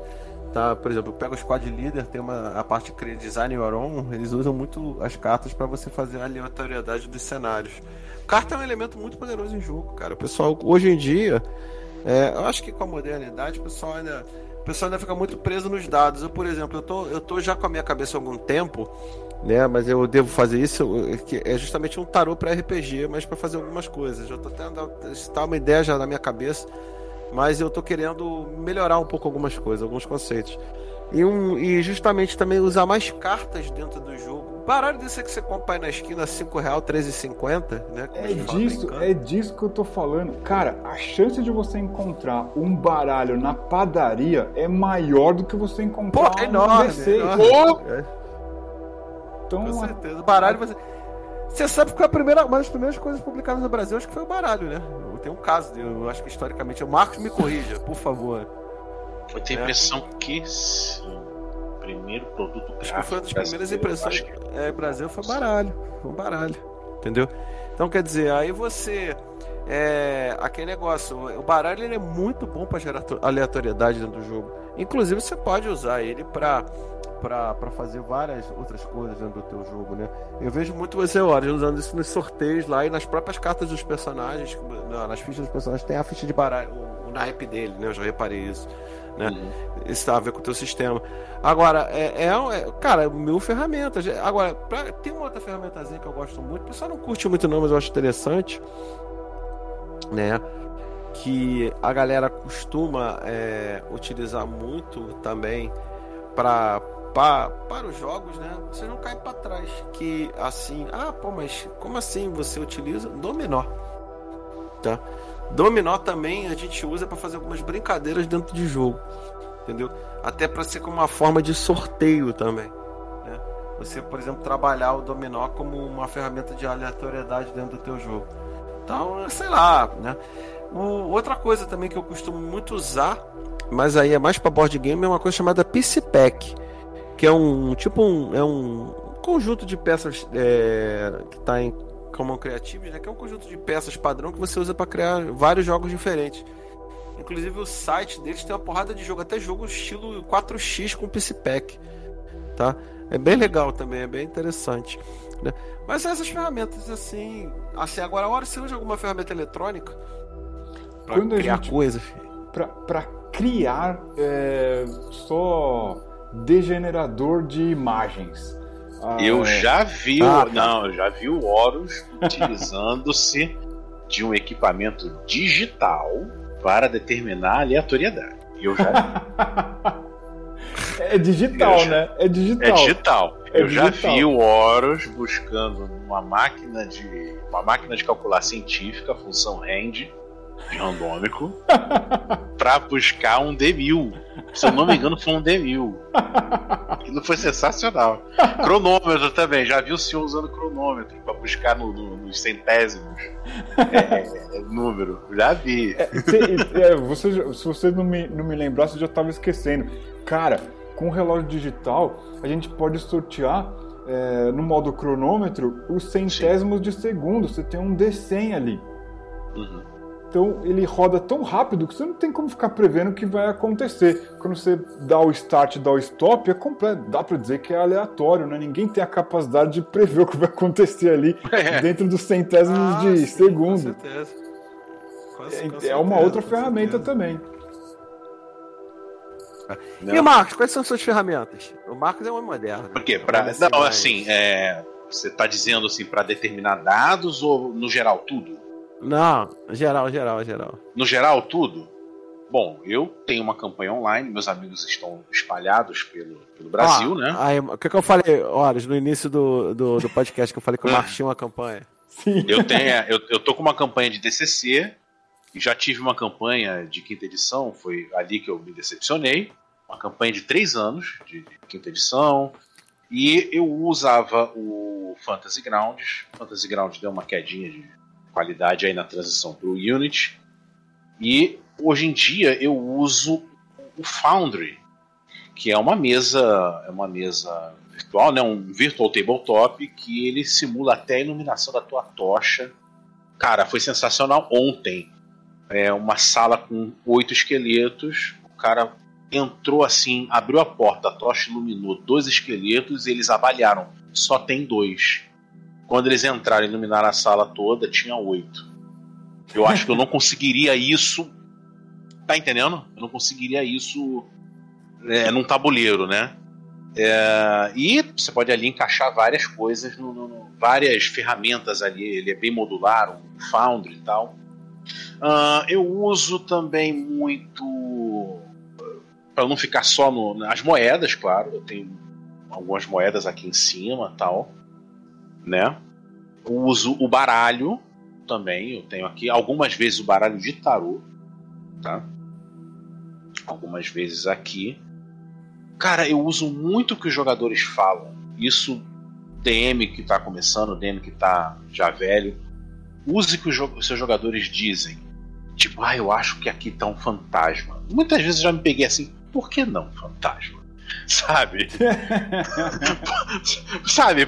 Por que não fantasma? Sabe, às vezes a trama que os jogadores é, ventilam entre eles, né? É, a trama que eles supõem às vezes é melhor do que a sua. Eu me lembro que eu fiz um vilãozão na época do, do, do, do 3,5, né? Do DD 3,5, eu fiz um vilãozão, tipo um Kurgan da vida, chamado Mark Ivan Rus. Senti o nome todo imponente e tal, não sei o que. Aí eu tô ouvindo meus jogadores falando, tô mexendo nas coisas aqui, rolando tesouro e tal. Ah, porque esse Maquívoros ele vai frustrar nossos planos. Porra, imediatamente cortei o nome do cara, agora é Maquívoros. Porra, o cara deu um nome muito mais sonoro, eu dei um nome todo pomposo, né?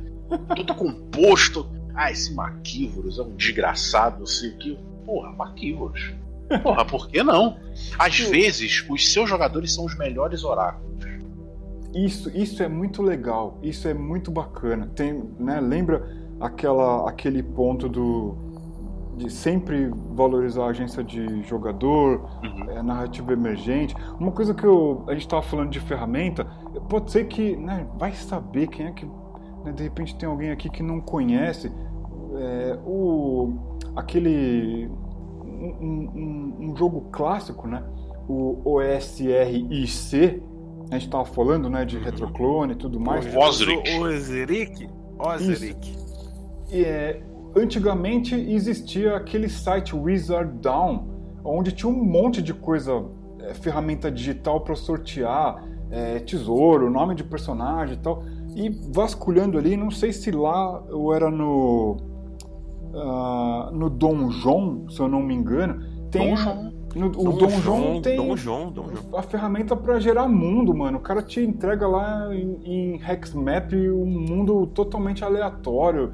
Pô, eu tinha umas sugestões. Agora que você levantou o Dom João, tem vários outros sites muito interessantes, mas. Não, tem, tem, tem. A gente pode botar isso na nossa ficha do programa pra galera, fazer uhum. uma ficha especial. Eu acho que será legal para todos isso aí. Vamos, eu vamos, uso vamos, um gerador de dungeon analógico que um site desses me deu que é com. Ele usa um D88 para gerar dungeon. D88. Olha que louco. D88, um D88 é o. 2D8. Bola 2D8. 2D. Não a sardinha. Demais. Demais. Cara, o, o agora... Dungeon. Agora eu, eu me confundi. Tem o Wizard Down, né? Que é o, o pessoal Isso. Do OS essa sigla é foda, eu não consigo falar direito. Ozeric, Ozeric, Ozeric, Ozeric. Isso aí. É, o Wizardão. Ozeric, o mago. o Wizardão, que era. Sei lá o que, que virou o site, se eles colocaram dentro de outra coisa, mas era do OSRIC.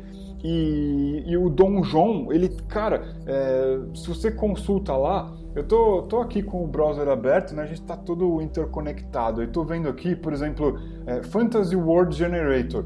Cara, ele te gera um mundo. Você vai dizer como é que é o estilo do mapa, é, que tipo de geografia, se tem rio, se não tem. Cara, acabou, zerou a internet, mano.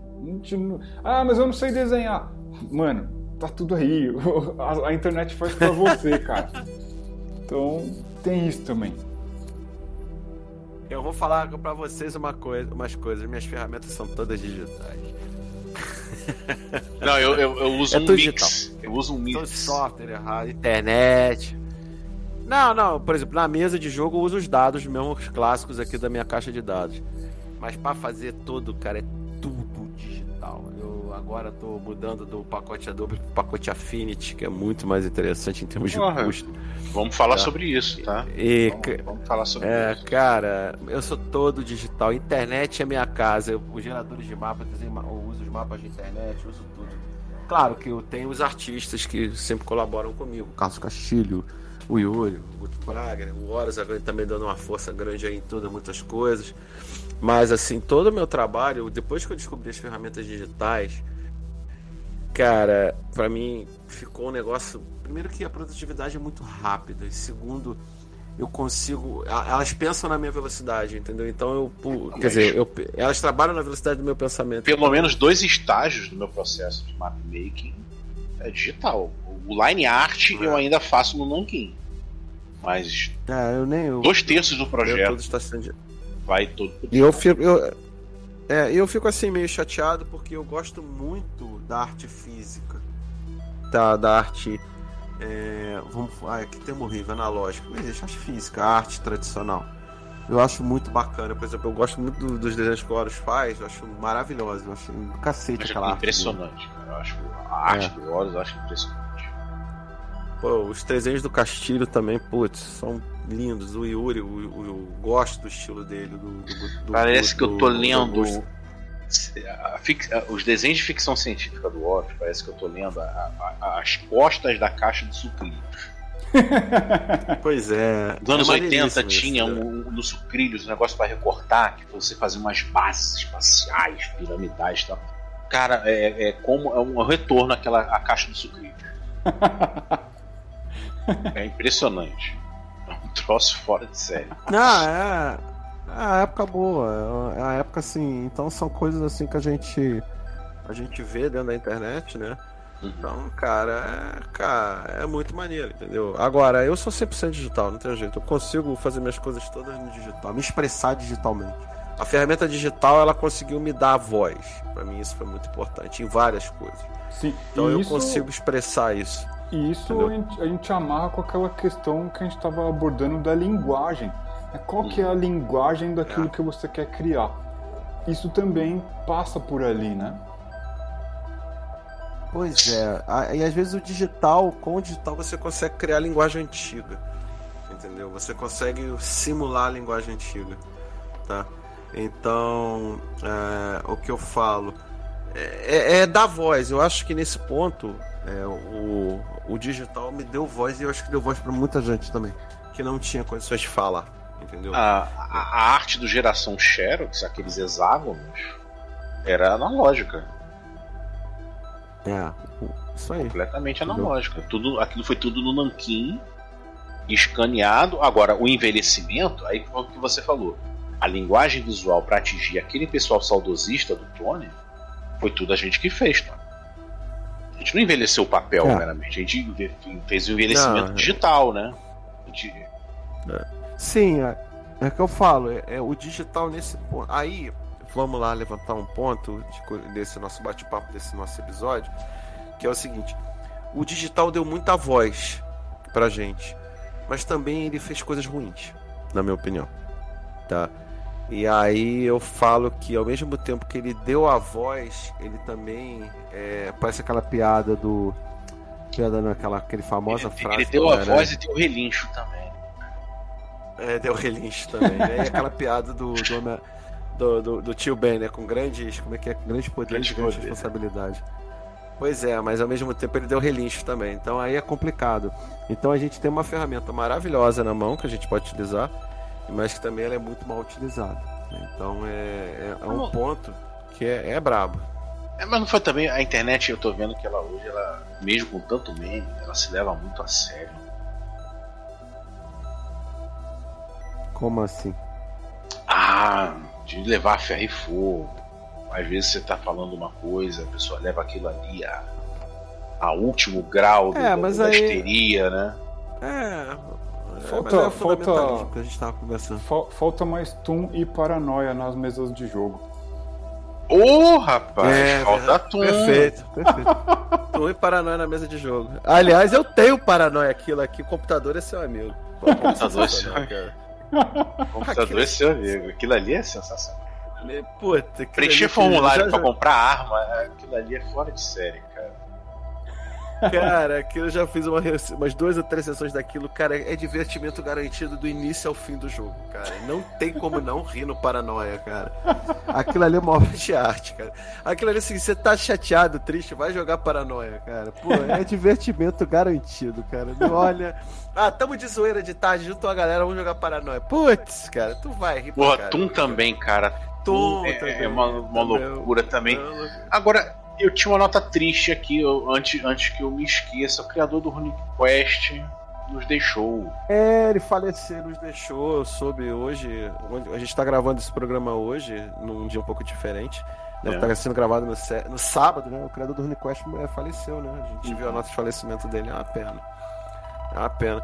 Um clássico, né? Um jogo que é clássico, né? Sim, Um ele foi um dos Founding Fathers, né? Do, do, É um do dos Hobby, tá? fathers do Hobby, né? Então ele nos deixou hoje, né? Infelizmente, né? É. Ninguém é eterno, que a gente sempre fala, né?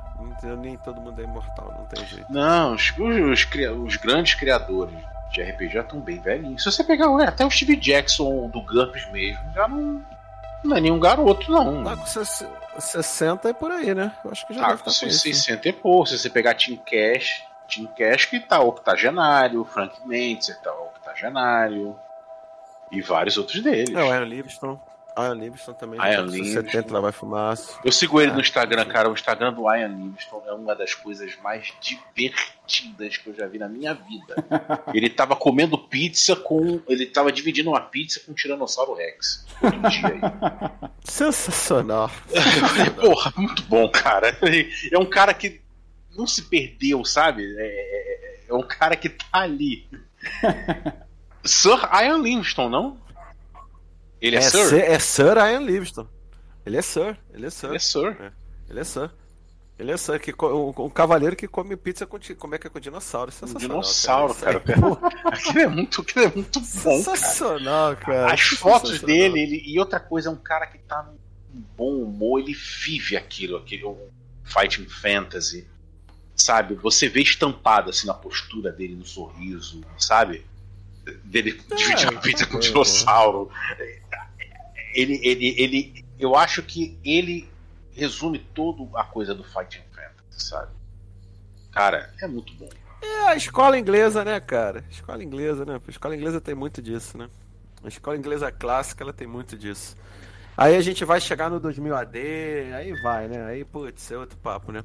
Oh, Senhores, eu vou ter que daqui a pouco dar o bancar o chato de sempre, né? Eu tenho que me justificar aqui com os, com os ouvintes. Eu, eu cheguei pelo portal hoje porque caiu uma árvore é. em cima dos Não. fios de eletricidade aqui no, em algum ponto do bairro. Então eu fiquei, fiquei sem é. eletricidade.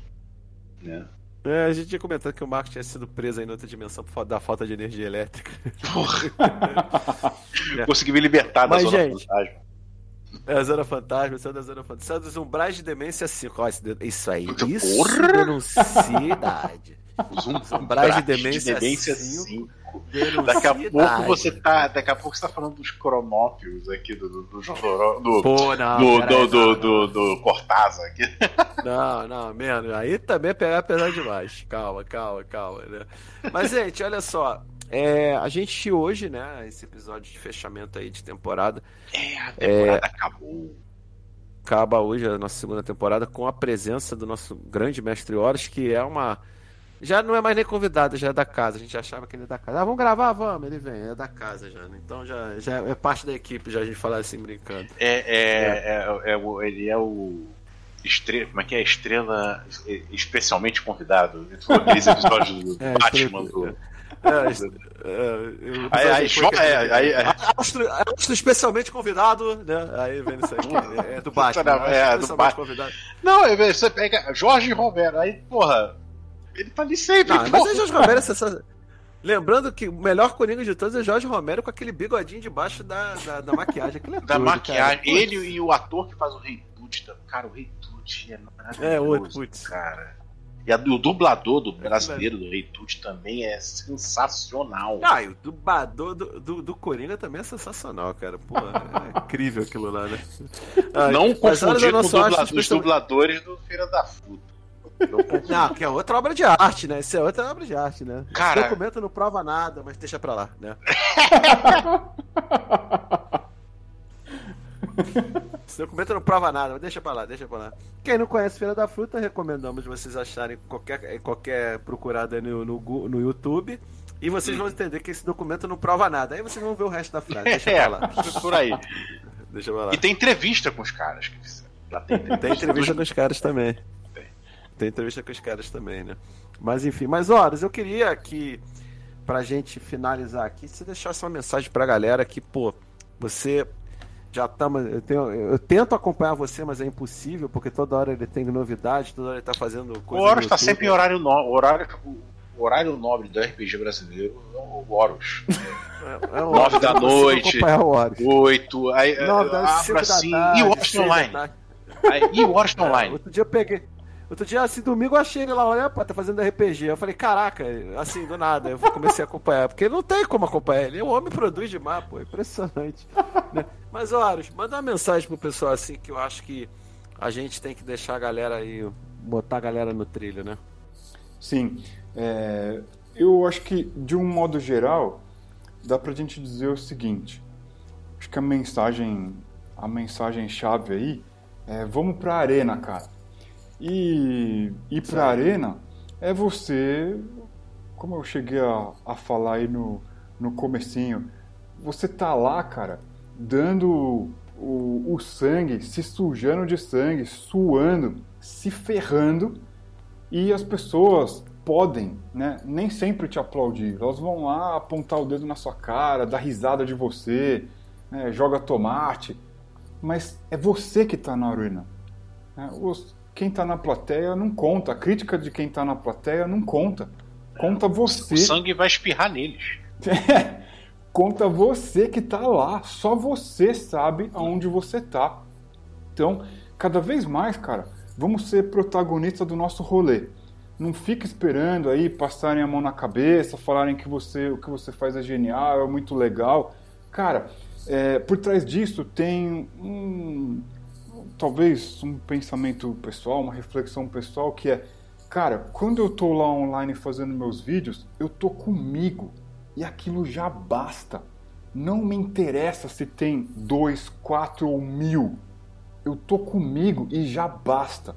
Isso daí me poupa de um monte de coisa que numa situação delicada como a, a de quarentena, é, toda essa situação de saúde mental, ela é muito importante.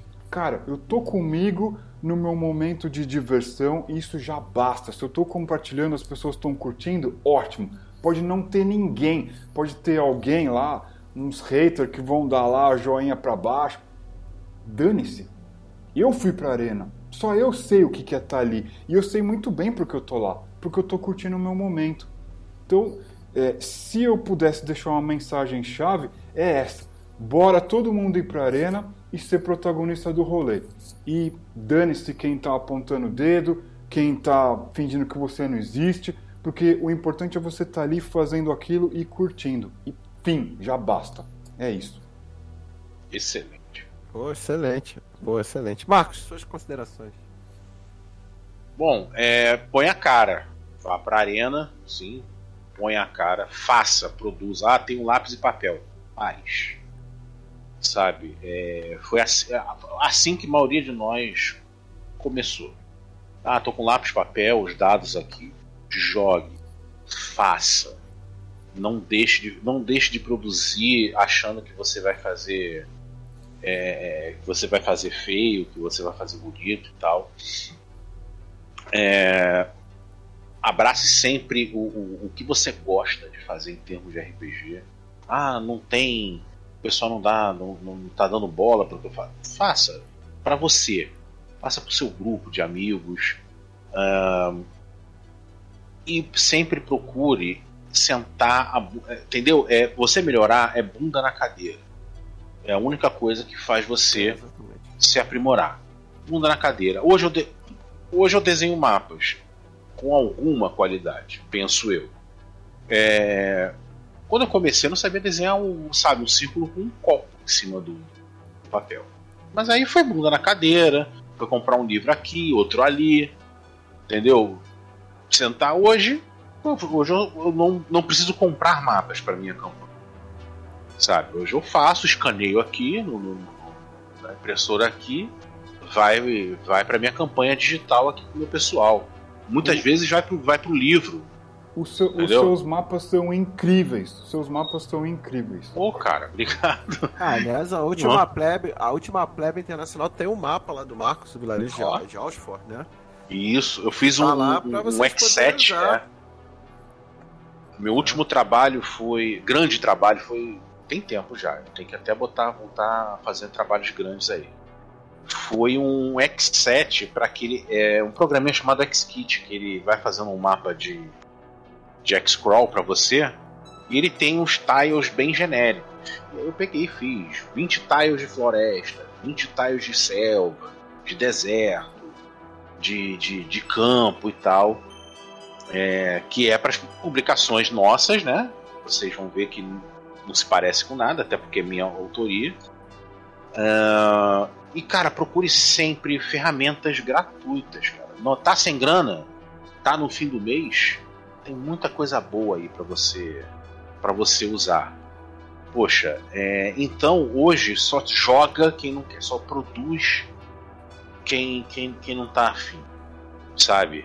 Verdade, é, verdade. Só produz quem não quer, sabe? Eu entendo que a vida tá cara pra caramba, o trabalho tá escorchante. Olha, eu vou te falar que ontem eu cheguei em casa, tomei um banho e dormi. Ontem, na sexta, né? Porque eu tinha RPG às 11 com meus camaradas. Eu não podia chegar cansado. E, cara, tá difícil pra caramba, mas pega aquele momentinho no ônibus e escreve no bloco de nota uma ideia que você fez. Ah, tô com 20 e 10, não sei o que colocar. Tá com 20 e 10? Faz uma tabela de 20 e joga um D20 lá. Joga lá. Mantém essa, entendeu? essas ideias como coringa. E, e é isso, gente. Continue produzindo. Se o RPG é a tua paixão, cara, mergulha de cabeça. É isso aí. É Pô, todo mundo já falou tudo, tô até sem graça, não sei nem o que eu vou falar. É, então eu vou falar, é, cara. cara. vocês têm fala, que conhecer, fala. vocês têm que conhecer o, o material que o Tony também faz. Assim como o Marcos faz ah. mapas incríveis, o Tony faz conteúdo incrível. Tem um zine foda pra caralho. Já falando palavra, não sei se vão. Pode, manda ver. foda pra caralho. Podcast Place. Pense que você tá no podcast do David de Almeida. E assim, não sou eu que estou falando isso. né? não, não, sou eu que estou falando isso. São várias pessoas no mundo inteiro falando. Então, putz, não, não, acho que não, não, tem o que, não tem o que dizer mais. O trampo, tanto do Marcos quanto do Tony, é foda pra caralho. E ah, é, um, é uma coisa que eu tô ali vendo o que eu tô fazendo, mas pô né? Tem ali um mapa que saiu lá no Geração Xerox, tem um texto que o Tony escreveu. Essas coisas colaboram para a gente ficar ali com a maquininha funcionando dentro da cabeça. É muito importante. O trabalho de vocês também me toca, cara. Pô, obrigado. Ah, é, obrigado, obrigado mesmo. Né? Cara, é, eu acho que é isso. Eu acho que você falou aí, vocês falaram tudo, né? Vamos fazer jogo, gente. Vamos errar. Eu acho que é importante. A gente tem que errar para aprender. Tá? É uma coisa que eu realmente, por mais que às vezes seja doloroso, a gente tem que errar para aprender. E se a gente erra e aprende, é o que é o mais importante nessa história. E criar, cara, tem tanta ferramenta, tanta coisa boa, tem tanta, tanta, tantos caras bacanas aí na internet que a gente pode se inspirar, né? que trouxeram aí o Bodivai, o, o Gygax, vai tanta gente aí que, porra, fez tanto pela gente que tá jogando hoje, né? Tem a famosa frase do Nietzsche, ah, eu cheguei aqui. Pega cheguei o primeiro aqui, livro de DD, olha aquilo. Pois Você é. é. dá batida à máquina, gente. Livre. É, Sabe, é, gente? É, Faça. 1974. É. Eu tava falando, como o Newton falava, se eu cheguei aqui porque eu, eu subi em ombros gigantes, né? Todos nós subimos em ombros uhum. gigantes para chegar onde a gente está. Então, a gente ia fazer, né? E eu queria finalizar primeiro fazer, fazer um agradecimento muito especial a todos que estão nos ouvindo aí, o Geração Xerox já como está começando a ter um público bacana de ouvintes, nós temos que agradecer isso a vocês. Que a gente começou com uma média pequena, hoje já está começando a ficar bem expressivo nosso número de ouvintes. A gente quer agradecer isso a vocês, muito obrigado, né? Que você está sempre aí ouvindo, seja ainda para o trabalho, mesmo aqueles que infelizmente ainda tem que trabalhar presencialmente, presencialmente. No, meio dessa, confusão aí, mas tendo todos os cuidados do mundo se vacinando, a gente torce que dê tudo certo. Ou você que de repente está antes de, tá de manhã cedo acorda, ouve a gente quando a gente coloca no ar quinta-feira já o podcast. Aliás, aconteceu um fato curioso, eu, eu programei o podcast, acho que foi do Diogo, né, um abraço, aliás, um abraço pro Diogo e parabéns pela indicação aí, o. É, ele vai pro Enes. É, espero que bacana. você ganhe. Estamos torcendo aí por você. Né? Que eu botei, quando eu fui ver, saiu meia-noite e um, né? Eu não me atentei para esse detalhe. Quando eu fui ver de manhã para botar nós, já tava nós, já tinha nove pessoas que tinham ouvido. Eu falei, caraca, o pessoal é bom mesmo, de madrugada tá ouvindo a gente. Né? Então, obrigado a vocês todos aí, né? Então, pô, gente, é, é isso. A gente fecha a segunda temporada aqui, vamos dar uma pausinha de duas semanas aí. Depois a gente vai voltar com a terceira temporada. Já tem aí, já estamos vendo uma, uma, uma novidade aí pro. Uma, um, vamos chamar uma pessoa já, estamos com uma pessoa bem legal em vista aí para chamar para o primeiro episódio dessa terceira temporada. Ó. E, e é isso. Mestre Horas, alguma palavra final aí pra galera? Vocês já falaram tudo. Bora jogar. Bora, Bora jogar. E não deixem de assistir o. o quando, e olha, é o seguinte. Não se preocupe, você pode ir pro YouTube, vai no canal da Horas, qualquer hora tem programa lá. É uma estação de televisão de RPG no YouTube, cara. Toda hora tem programação lá. Não perca essa oportunidade. Então é isso, gente. Obrigado aí por mais uma audiência, né? Nos vemos em breve na terceira temporada. Abraço a todos. Muito obrigado a todos vocês. Um abraço e valeu! Valeu!